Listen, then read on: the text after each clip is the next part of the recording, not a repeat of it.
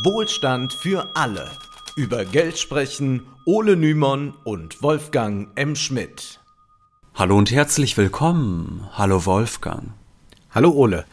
Vor zehn Jahren, also im Jahr 2013, wurde in Deutschland von der damaligen schwarz-gelben Regierungskoalition eine höchst umstrittene Sozialleistung eingeführt, die zuvor Land auf, Land ab diskutiert wurde, nämlich das sogenannte Betreuungsgeld, das Haushalte erhielten, die ihre Kinder unter drei Jahren selbst erziehen wollten, anstatt sie in einem Kindergarten abzugeben. Kritisiert wurde, dass es sich dabei um eine sogenannte Herdprämie handele.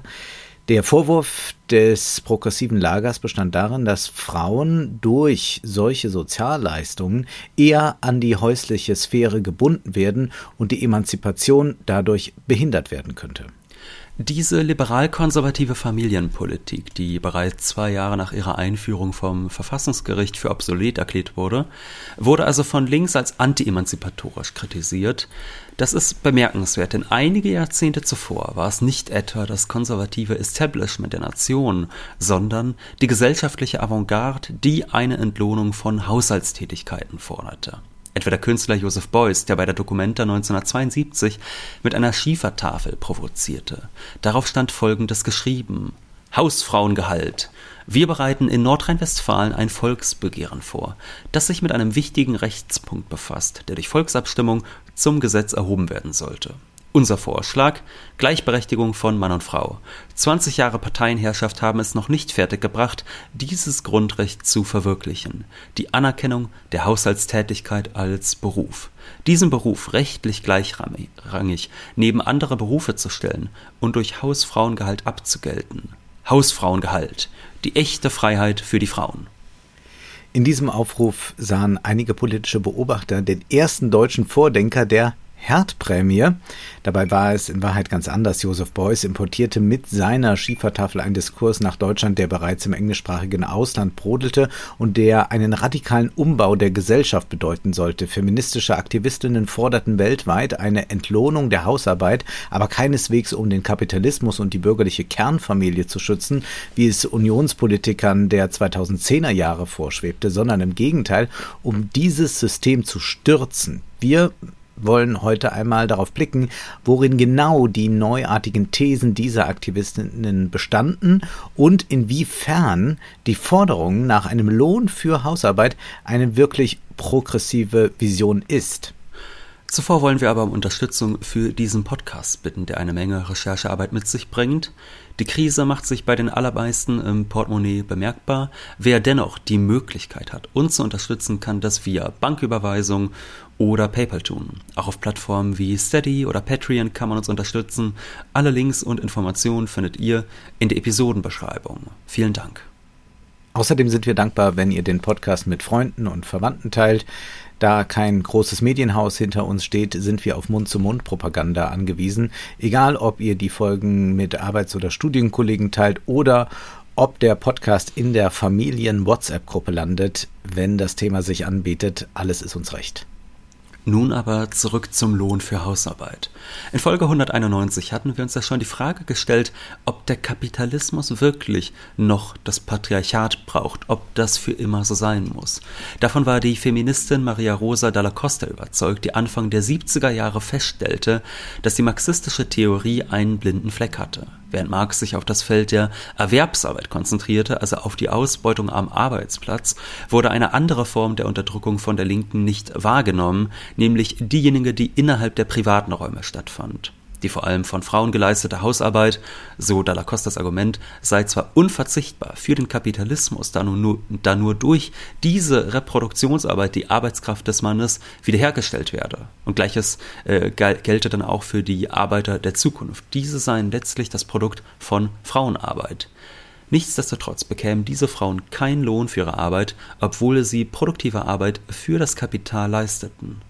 Dalla Costa verstand sich als Marxistin, stellte sich mit dieser Theorie aber dennoch quer zu Marx. Denn, wie wir schon aus vorherigen Folgen wissen, für Marx war nur diejenige Arbeit eine produktive, die sich direkt gegen Kapital austauschte. Um Missverständnissen vorzubeugen, Das war von Marx nicht als Lob des produktiven Arbeiters gemeint, wenn er also zwischen produktiver und unproduktiver Arbeit unterschied, war damit noch lange nicht gesagt, dass Marx die eine Arbeit für wertvoller als die andere hielt. Erinnert sei nur an seinen Ausspruch, dass das Schicksal des produktiven Arbeiters kein Glück, sondern ein Pech sei. Gegen diese Bestimmung von Marx richteten sich nun die sozialistischen Feministinnen rund um Maria Rosa dalla Costa. Generell war das Verhältnis der linken Feministinnen zur Marxischen Theorie damals ein gespaltenes, wie Louise Dupont in ihrer lesenswerten Geschichtsschreibung Lohn für Hausarbeit, Chronik eines internationalen Frauenkampfs feststellt. Zitat Zudem gab es, insofern es jene Anziehungskraft des Marxismus gab, auch das Bedürfnis, sich von einem seiner armseligen Ausläufer abzugrenzen, verkörpert von linksradikalen Splittergruppen, die eine sehr dogmatische Linie in Bezug auf die Frauenfrage vertraten und die neuen autonomen feministischen Gruppen kontrollieren wollten. Diese Gruppierungen bekämpften den Feminismus und widersetzten sich dem selbstbestimmten Kampf der Frauen, den sie als Einmischung in den sozialen Kampf, den sie als ihr eigenes Betätigungsfeld ansahen, wahrnahmen. Sie kritisierten den Feminismus, den sie auf eine rein individualistisch-bürgerliche Bewegung reduzierten, die gegen die Interessen der Arbeiterklasse agiere und diese nur spalten würde. Um das Recht auf die Autonomie ihres Kampfes gegenüber dieser Opposition zu verteidigen, griffen feministische Aktivistinnen auf die Werkzeuge der marxistischen Analyse zurück. Die Beziehung der zweiten feministischen Bewegung zur Linken war, gelinde gesagt, herausfordernd. Die Frauenfeindlichkeit der damaligen Linken vergraulte viele Feministinnen, dennoch suchten einige von ihnen nach einem marxistischen Analyserahmen, um, wie Toupin es ausdrückt, ihren Kampf zu verteidigen. Ob es für den Kampf nach Gleichberechtigung wirklich einer marxistisch fundierten Untermauerung bedarf, sei mal dahingestellt. So oder so war Marx für einige der Theoretikerinnen der Bezugspunkt. Jedoch einer, von dem man sich scharf abzugrenzen suchte, da man ihm vorwarf, die Unterdrückung der Frau, die in die häusliche Sphäre verbannt wird und dort die wahre Arbeitskraft reproduziert, nicht richtig in die Funktionsweise des Kapitalismus eingeordnet zu haben. Wir haben in Folge 191 ja schon in Frage gestellt, ob der Kapitalismus wirklich für immer das Patriarchat braucht oder ob es nicht auch denkbar ist, dass wir eines Tages einen Kapitalismus erleben, in dem es eine gleichmäßige Verteilung der Reproduktions- und Erwerbsarbeit zwischen den Geschlechtern gibt, also quasi eine geschlechtsneutrale Ausbeutung. In den vergangenen Jahrzehnten haben wir viele Liberalisierungen erlebt. Mittlerweile sprechen wir von Schlagworten dann auch wie Girlboss-Feminismus oder vom progressiven Neoliberalismus. Diese Vision, die schien damals jedoch undenkbar. Die meisten Frauen, die in den Arbeitsmarkt integriert waren, die steckten in Teilzeit. Circa zwei Drittel der Frauen waren Vollzeithausfrauen. In Italien zum Beispiel 72 Prozent zu Beginn der 70er Jahre, also sogar fast drei Viertel. Die feministischen Theoretikerinnen, die sich bald für einen Lohn für Hausarbeit stark machen sollten, die waren daher davon überzeugt, dass Kapitalismus ohne Frauenunterdrückung nicht denkbar sei und erteilten damit der von Marx und Engels im Kommunistischen Manifest formulierten Behauptung eine Absage, der Kapitalismus habe alle patriarchalischen Verhältnisse zerstört, wie es eben da noch hieß. Und nicht nur, dass der Kapitalismus diese äh, patriarchalen Verhältnisse nicht zerstört habe, sondern umgekehrt, für diese Frauen stand gar nicht zur Debatte, dass der Kapitalismus eines Tages nicht mehr von unbezahlter Frauenarbeit leben könnte. Sie gingen einfach davon aus, dass Kapitalismus und Patriarchat untrennbar miteinander verbunden seien und sich daran auch nichts ändern werde. Kommen wir nochmal auf diesen Bruch mit Marx zurück. Marx geht ja davon aus, dass nur die Arbeit produktiv ist, die sich gegen Kapital eintauscht. Dagegen richteten sich diese Theoretikerinnen und erläuterten äh, ihre Arbeit sei auch produktiv. Eine wirkliche werttheoretische Fundierung gelang diesen Aktivistinnen jedoch nicht. Um noch einmal Louise Toupin zu zitieren, das Buch von Maria, Maria Rosa Dalla Costa und Selma James löste im Laufe des Jahrzehnts heftige Debatten unter feministischen Theoretikerinnen und Aktivistinnen aus. Bei den Aktivistinnen drehte sich die Debatte vor allem um die Frage, ob die Forderung nach Lohn für gegen Hausarbeit zielführend ist. Auf der Seite der Theoretikerinnen löste tragte sie zur gleichen Zeit auch die sogenannte Hausarbeitsdebatte aus. Dabei handelt es sich hauptsächlich um eine Debatte unter anglophonen marxistischen Theoretikerinnen. Das Niveau der marxistischen Exegese erreichte einen so hohen Grad an Komplexität, dass kaum eine Aktivistin daran teilnahm, was sie zu einer Debatte marxistischer Akademikerinnen machte, deren Anliegen laut einer Kritikerin eher die Rettung von Marx als die Förderung der Frauenbewegung war. In der Tat waren die Debatten, die damals geführt wurden, etwa inwiefern man bei der Hausarbeit von wertschaffender Arbeit sprechen kann, sehr abstrakt und akademisch, das bedeutet jedoch keineswegs, dass sie für die Praxis keinerlei Bedeutung hätten. Denn wenn sich tatsächlich am Ende einer theoretischen Überlegung herausstellen sollte, dass es sich bei der Hausarbeit nicht um wertschöpfende Arbeit im Marxischen Sinne handelt, dann wäre auch die Forderung, dem Kapital einen Lohn für Hausarbeit abzutrotzen, keine sinnvolle oder keine realistische mehr. Wir wollen hier jetzt nicht zu intensiv in diese Hausarbeitsdebatten einsteigen, aber vielleicht so ein paar Hinweise geben, welche Probleme sich aus marxistischer Sicht stellten, die man dann äh, vielleicht auch weiterdenken kann.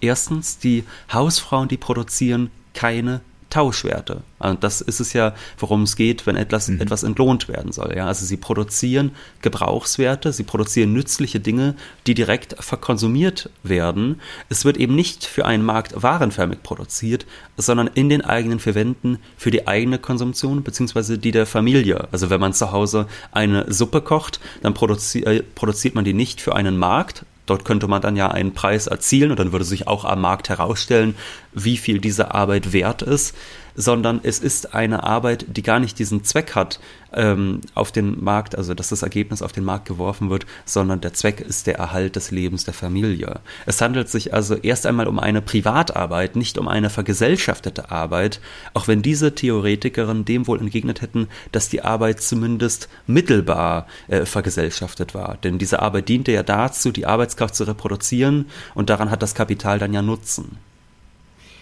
Zweitens, Marx stellt ja zu Beginn des Kapitals fest, dass der Wert einer Ware sich danach richtet, wie viel gesellschaftlich notwendige Arbeitszeit in ihr steckt. Stellen wir uns nun also vor, wie viel Hausfrauenarbeit notwendig ist, damit der Mann jeden Morgen wieder bei der Arbeit steht. Die Bewegung Lohn für Hausarbeit hätte wohl gesagt, dass jede Menge Arbeit notwendig ist. Putzen, kochen, pflegen.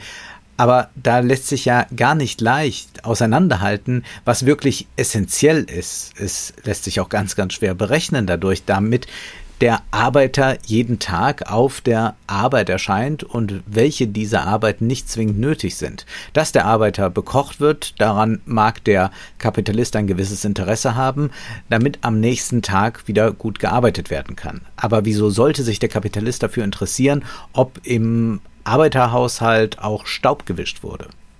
Ich meine, man könnte es ja sogar noch weiter spinnen. Man könnte ja auch sagen, warum soll überhaupt gekocht werden? Die können sich doch theoretisch von Rohkost ernähren. Da verhungert der Arbeiter auch nicht. Da hat man noch weniger gearbeitet und das Ergebnis fürs Kapital ist das gleiche. Der Arbeiter steht wieder auf der Matte. Also es ist wirklich. Äh, und ich glaube, das ist diese Argument. Idee, die wir ja heute auch haben. Also inwieweit äh, ein Urlaub eigentlich nur dazu da ist, Menschen wieder produktiver zu machen oder hm. ähm, also die moderne Management-Theorie würde das ja sofort erstmal bestätigen, dass natürlich diese ganzen äh, Annehmlichkeiten, die man zum Beispiel dann im Haushalt erfährt, entscheidend dazu beitragen, äh, dass man produktiver ist. Oder deswegen ja. bieten ja auch Unternehmen eine Kinderbetreuung an, äh, weil man sagt, wenn die Eltern stressfrei bei der Arbeit sind, dann sind sie produktiver, als wenn sie mit den Gedanken die ganze Zeit schon bei der Überlegung sind, wie soll ich das heute mit dem Kind deichseln. Nur das Problem ist ja, das ist eben einfach nicht quantifizierbar. Also ja. es ist erstens nicht quantifizierbar und zweitens lässt sich ja gar nicht auseinanderhalten, geht der Zweck jetzt eigentlich wirklich nur daran auf, dass da fürs Kapital gearbeitet wird? Also wenn man was kocht, dann macht man es ja schon auch ein bisschen, weil es einem selbst schmeckt, was am Ende bei rauskommt und nicht nur, um sich irgendwie am Leben zu halten beispielsweise. Das heißt, während ja die Lohnarbeit tatsächlich daran aufgeht, dass ihr einziger Zweck darin besteht, privaten Reichtum zu mehren, ist es ja bei dieser Hausarbeit anders. Das würde ich sogar sagen, ist genau umgekehrt dort. Es ist so, dass dort Gebrauchswerte produziert werden bei der Hausarbeit und das Kapital schmarotzt dann gewissermaßen ein bisschen daran, dass dadurch ja. vielleicht auch ein positiver Nebeneffekt eintritt. Also äh, diese, dieser Versuch quasi, alles, was im Haushalt getan wird, als dem Kapital in erster Linie dienlich darzustellen, das ging dann sogar so weit, dass man sagte, dass auch der Beischlaf von den Aktivistinnen als Arbeit fürs Kapital verbucht werden sollte. Und übrigens, wenn wir jetzt schon bei diesem Thema gesellschaftlich notwendige Arbeit sind, mhm. was du ja angesprochen hattest. Ne? Also Marx sagt ja, man muss gucken, äh, welche Arbeitszeit ist gesellschaftlich notwendig, um eine Ware zu produzieren und danach sollte sich erst einmal der Wert normalerweise bemessen. Pi mal Daumen.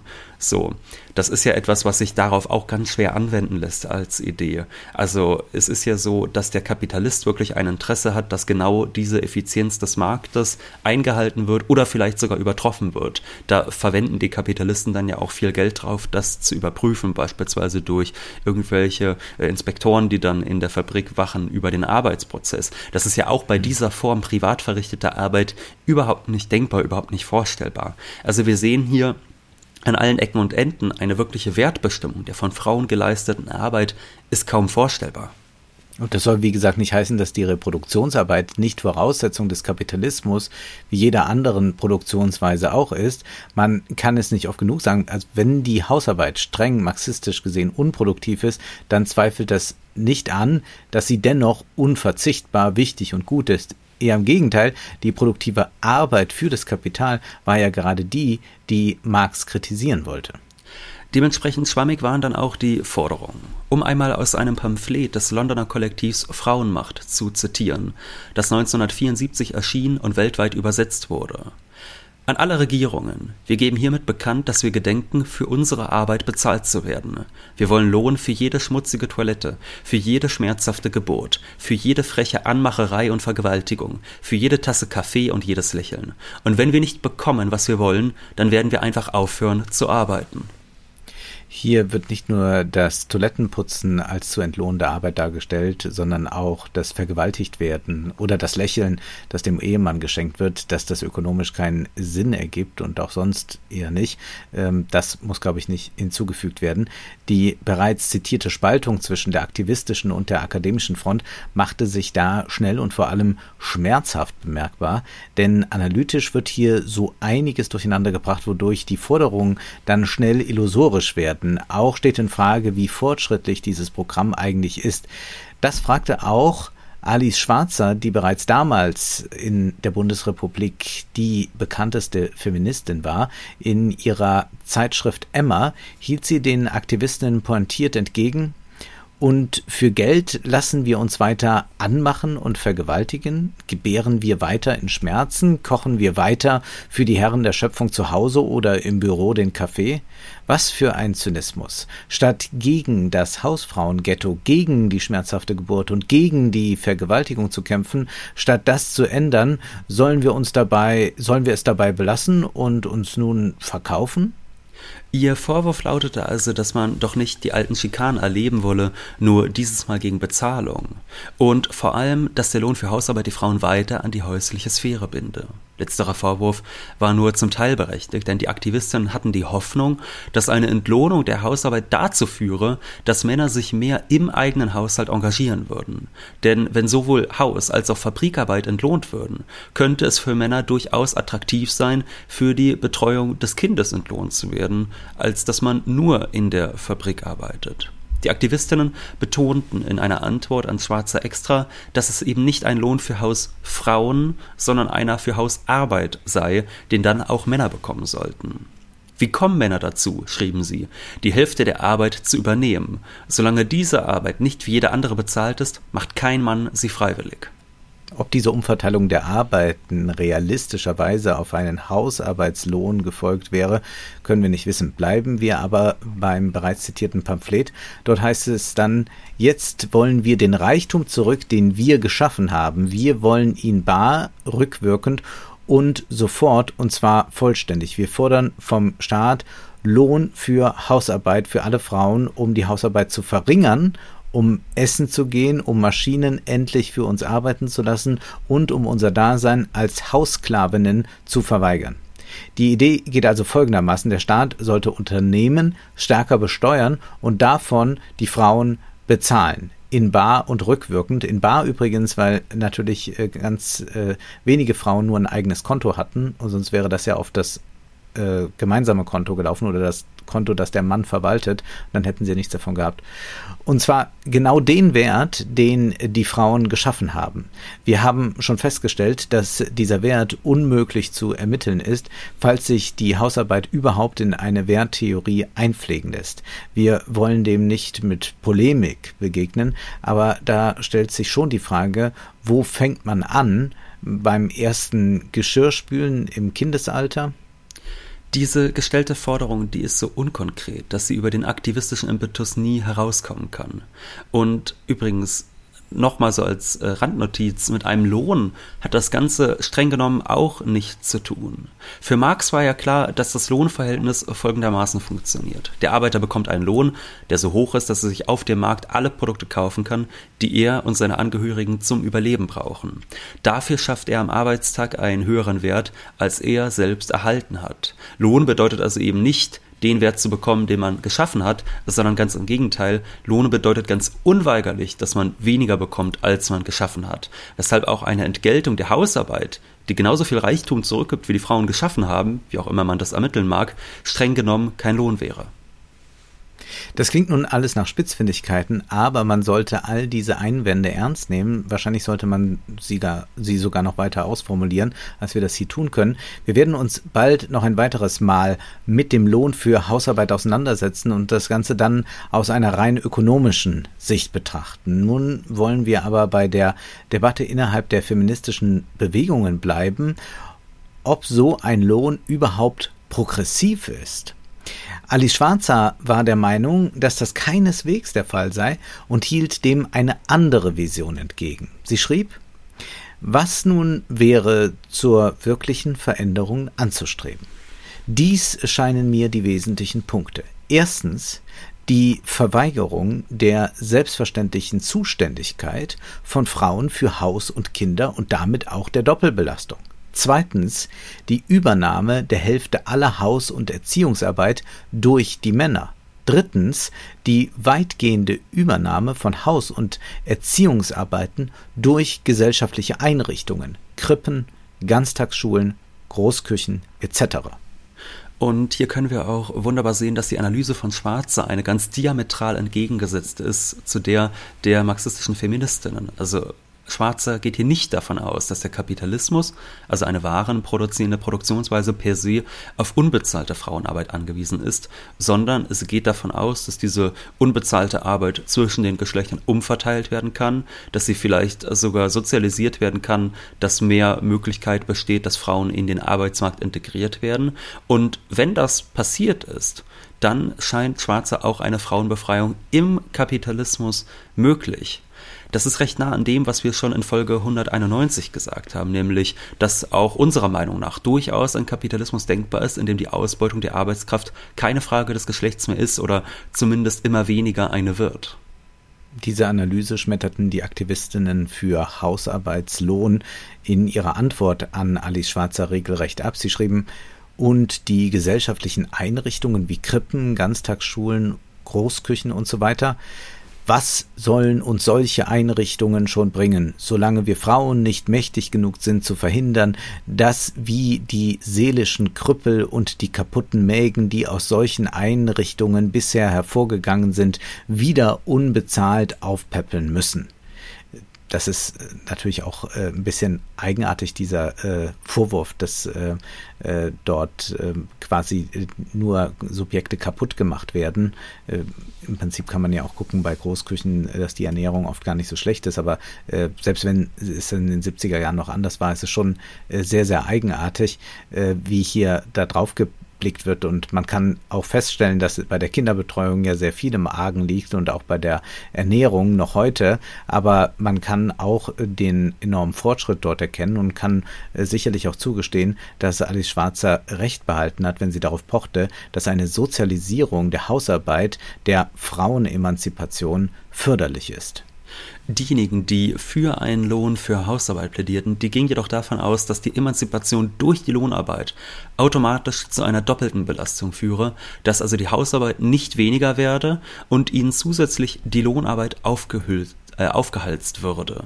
Es hatte jedoch eher den Charakter einer Behauptung und war ein wenig entwickeltes Argument ich glaube, was wir hier wirklich im Hinterkopf behalten müssen, ist dieser historische Kontext, in dem wir sind, der die Frauen damals auch sehr stark natürlich äh, radikalisiert hat in der Kritik am Kapitalismus. Also ich hatte ja eben gesagt, dass die Hausarbeit eine ist, die macht man nicht einfach nur äh, fürs Kapital, sondern die macht man ja durchaus, weil man gern was Leckeres hat oder weil man auch seine Kinder lieb hat oder sonst was.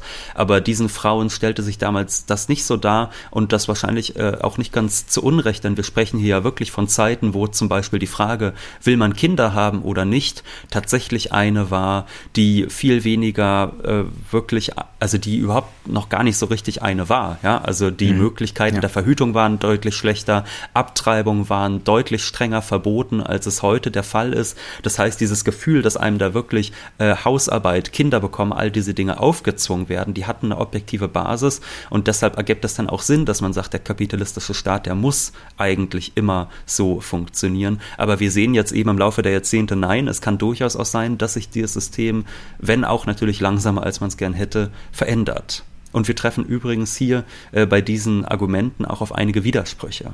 Etwa wenn die Aktivistinnen schreiben, Lohn für Hausarbeit ist die eine Seite der Medaille, deren andere die Macht ist, diese Arbeit zu verweigern. Das heißt also, man will Geld, um sich zu emanzipieren, so dass man dann die Hausarbeit auch verweigern kann, was ja aber auch umgekehrt bedeutet, wenn die Kinder beispielsweise nicht vernachlässigt werden sollen, dann wäre ja eine Sozialisierung der Hausarbeit nötig, die vordergründig abgewiesen wird.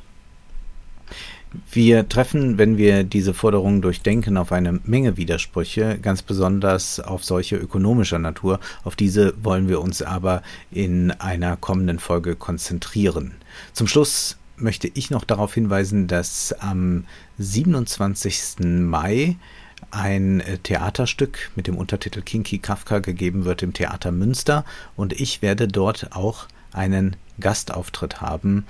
Der Link zu dieser Veranstaltung ist in der Beschreibung zu finden. Das, Aber jetzt, das klingt ja. äh, natürlich großartig. Ich kann auch noch eine Veranstaltung ankündigen, nämlich bin ich am 22. Mai in Karlsruhe beim Verfassungsgespräch, also im Bundesverfassungsgericht. Jedoch gibt es derzeit leider noch keinen Link. Äh, Wenn es einen gibt, wird er natürlich nachgereicht in der Episodenbeschreibung. Und nun gilt wie immer, Zeit ist Geld. Prosit. Das war Wohlstand für alle. Ihr könnt uns finanziell unterstützen über paypal.me-ole und Wolfgang oder über die in der Beschreibung angegebene Bankverbindung. Herzlichen Dank.